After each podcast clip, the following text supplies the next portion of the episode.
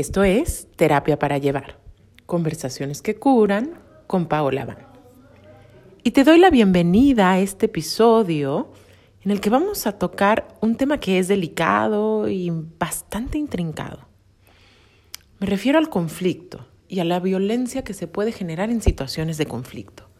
Y quizás solo te menciono esto y ya se te quitan las ganas de escuchar este episodio de entrada, pero quiero decirte que aprender a navegar el conflicto y aprender a detectar las conductas violentas, principalmente en nosotros mismos, pero también en nosotros, es de suma importancia para el refinamiento de nuestras relaciones, para la prosperidad, para el florecimiento de nuestras relaciones.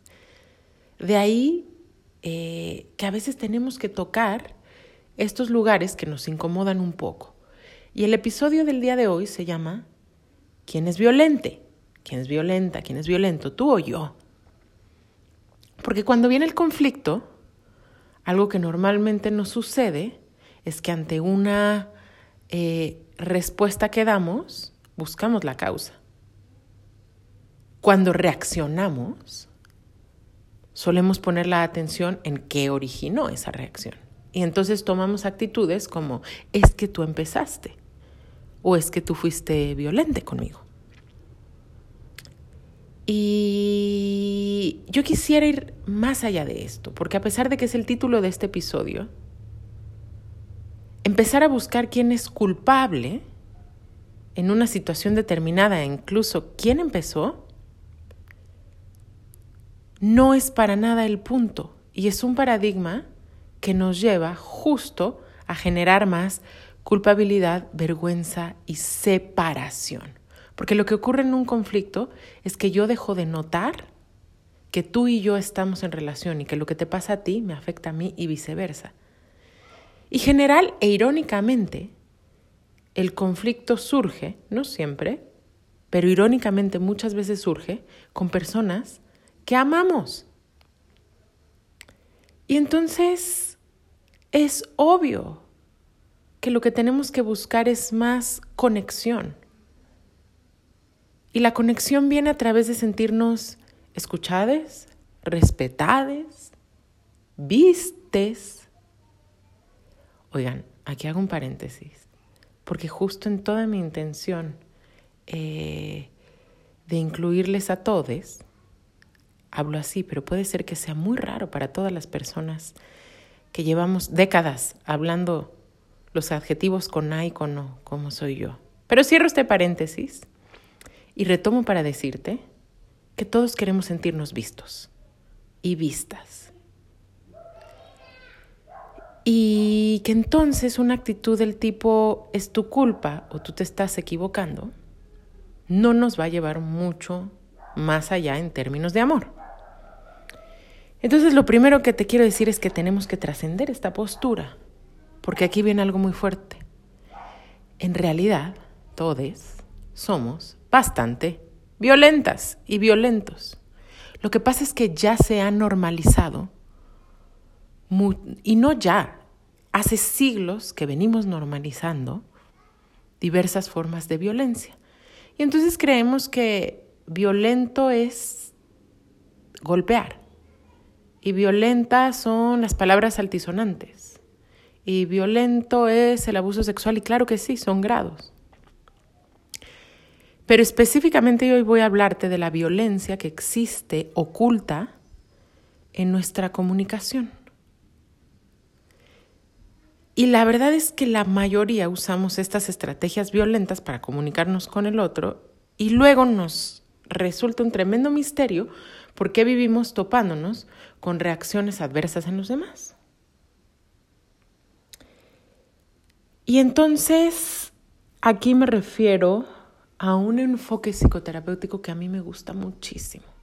Bueno, es una metodología en realidad creada por Marshall Rosenberg, que murió hace unos años, pero puedes por ahí buscar, hay YouTube y hay libros maravillosos escritos por él sobre esta metodología maravillosa que se llama comunicación no violenta. Y te la menciono porque personalmente, y es un una tremenda satisfacción, y lo digo con toda la humildad que mi humanidad me merece, pero por fin hoy en mi vida yo puedo decir que he logrado consolidar una excelente relación de pareja. Ojo, no en la que no hay conflicto o diferencia o dolor a veces incluso, pero donde eso se trasciende constantemente y la constante es que lleva a un mayor y mayor nivel de intimidad, de comprensión, de conexión, de colaboración. Y yo creo que este es quizás el sueño de todos y todas, me atrevería a decir, porque todos, como humanos, queremos vivir en amor. Pero te cuento esto no para presumir y de nuevo con la humildad eh, que me merece, porque uno no deja de sorprenderse de la profundidad de la psique humana. Pero te lo comento porque algo muy particular de la relación de pareja que yo tengo en este momento es que ambos hemos sido muy fans, voy a decirlo así de alguna manera, de la comunicación no violenta y del método que creó Marshall Rosenberg.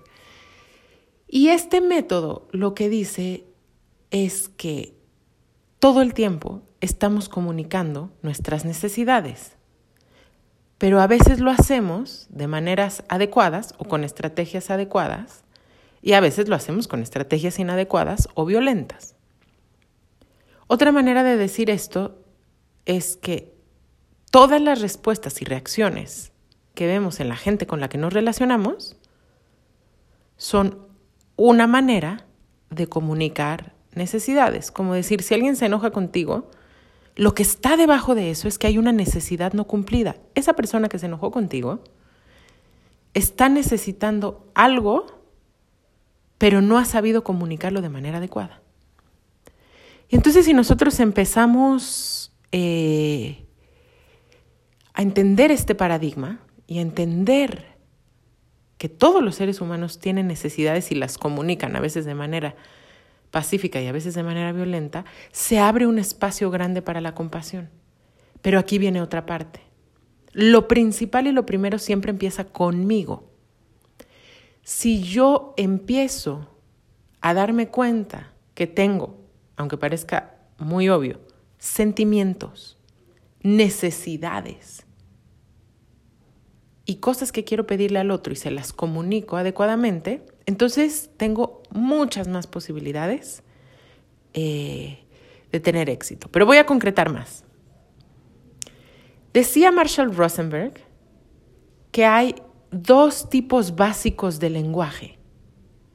El lenguaje de la jirafa y el, y el lenguaje del chacal. Así decidió llamarlos él, como muy pedagógico, muy para niños, pero esto es profundo, ojo. Al lenguaje de la jirafa le llamó así porque las jirafas son el mamífero que tiene el corazón más grande en el planeta. Tienen un gran, gran corazón, literalmente, las jirafas. Pero además tienen un cuello alto, es decir, tienen mayor perspectiva, pueden ver desde arriba. Y también las jirafas tienen una particularidad. Cuando comen frutos y hojas y ramas, pueden digerir las espinas. Las espinas no lastiman su sistema digestivo. Esto está maravilloso. Y te lo digo porque, de nuevo, tenemos una idea de que ser espiritual es no volver a tener conflicto, no volver a sentir vergüenza, no volver a sentir dolor, no volver a tener reacciones adversas. Y exigimos eso a cualquier persona que se presuma espiritual. La verdad es que sí tenemos una aspiración.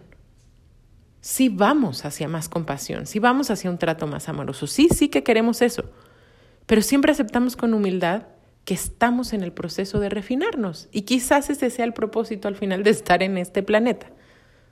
Ya ser humanos y vivir con esta tremenda imperfección en la que unos a otros nos vamos espinando. Es como si fuéramos eh, unos puercospines y simplemente por la convivencia hay fricción. Pero regreso, Marshall Rosenberg le llamaba el lenguaje de la jirafa al lenguaje compasivo, amoroso, a ese lenguaje justo que nos lleva a conectar. Y por otro lado, le llamaba el lenguaje del chacal a, esa, a esas estrategias violentas que de pronto usamos con y sin conciencia. ¿Cuál es el lenguaje del chacal? El lenguaje del chacal es ese que no respeta la integridad del otro, la voluntad del otro, al ser del otro. Pongo maneras concretas. La crítica. Quizás no te habías dado cuenta, pero criticar al otro es violento.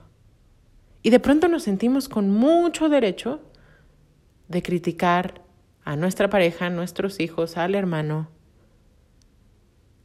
Una manera mucho más solidificada todavía de, de criticar es cuando en lugar de nombrar las conductas que no nos gustan del otro, convertimos una identidad. Le damos una identidad a esa persona, y lo pongo muy sencillo, es como decir, en lugar de decir, puedo notar que a veces tú te enojas o incluso puedes decir o puedes notar, últimamente te has enojado con cierta frecuencia y decir, qué bárbaro, es que eres súper enojona. Y entonces vamos otorgándole identidades a las personas y esto es bien difícil. También si tú me escuchas, quizás seas esa persona en tu familia a la que se le otorgó una terrible identidad y entonces eres la difícil, el problemático, la conflictiva, el enojón y así. Entonces es terrible porque vamos solidificando y proyectando una identidad sobre los niños, esto empieza desde que son bien chiquitos, y esto se preserva de manera tal que uno acaba creyéndoselo. Es bien fuerte, es como un hechizo. O sea, imagínate el poder psíquico que una madre, que un padre tienen sobre un bebé, sobre un niño, y de qué manera les creemos. Entonces aquí te invito a hacer una pausa en esta terapia para llevar y preguntarte, ¿qué clases de cosas me decían frecuentemente en mi familia como crítica? Eres flojo, mira nada más, qué desorganizada, no sé, o sea, ni siquiera me cuesta hasta trabajo entrar en, en querer ajá, nombrar esos, esas críticas y esos juicios. Pero, pero, ¿qué te decían? Tú eres tonto, nunca vas a poder. ¿Qué clase de identidad equivocada y errónea te creaste a través de las críticas en tu familia? Y entonces, esa es una, la crítica. El juicio. El juicio cuando yo divido algo como bueno o malo, aceptable o inaceptable. Por supuesto, la manipulación, el chantaje, la exigencia y la demanda. Todas estas estrategias son maneras en las que estamos comunicando una necesidad, pero de manera chacalona, o sea, de manera violenta. Y esto tiene un tremendo impacto sobre la persona que lo recibe. Y obvio también sobre mí, recordemos, porque siempre hemos dicho en este podcast, somos uno. Entonces, si te afecto a ti y afecto mi conexión contigo, entonces a mí me va a doler, especialmente si te amo. Entonces, para ponerles un ejemplo de manipulación o chantaje, es cuando, por ejemplo, una mamá dice, ay, hijo, es que nunca vienes a vernos. Y nosotros tan enfermos y tan solitos, ¿no? Entonces, nomás de escucharlo a lo mejor ya vas sintiendo así como, ay, o sea, qué pesado que te digan eso. Porque hay un chantaje y hay una manipulación. ¿Y qué diferencia habría con decir algo como hijo o hija? Me hace tan feliz, o me pongo tan feliz más bien, cuando tú vienes. Me encantaría que pudiéramos vernos más seguido. Pero resulta que no nos gusta vulnerarnos y no nos gusta exponernos ante el otro. Y entonces agarramos nuestra postura defensiva y hacemos creer que el que está equivocado es el otro. Y entonces decimos cosas como, uy, qué milagro que te das una vuelta por aquí. Eso es violento. O alguien está tratando de comprender y pide más información y le dices, ay, pero qué complicada eres, ¿eh? Entonces vamos poniendo juicios y críticas y colgando etiquetas en la gente y eso va creando distancia en las relaciones.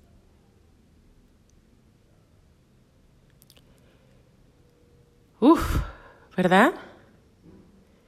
Entonces cuando atendemos la pregunta quién es violenta, tú o yo, pues casi siempre lo más adecuado es decir, pues todos somos violentos en algún momento porque hemos vivido, y también lo menciono mucho aquí, con más de 10.000 años de patriarcado, arrastrando de maneras violentas y lo normalizamos. La guerra obviamente es violenta, pero el piloto que va a la guerra es un héroe. Y así, ¿no? Glorificamos cosas que son bien violentas y las normalizamos. Y nuestras interacciones en familia, en el trabajo, en pareja están llenas de violencia y no lo notamos. Entonces, este episodio es un intento de que empecemos a identificarlo con la sincera intención de cambiarlo.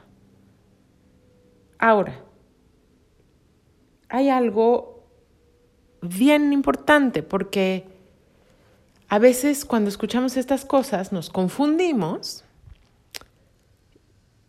y entonces a lo mejor tú estás o estuviste en relación con una persona con un perfil francamente narcisista, por poner un ejemplo, que es una epidemia en este momento, hay una cantidad de violencia en las relaciones de pareja y no tengo ningún reparo en decirlo, pero viene en gran medida ejercida por los hombres.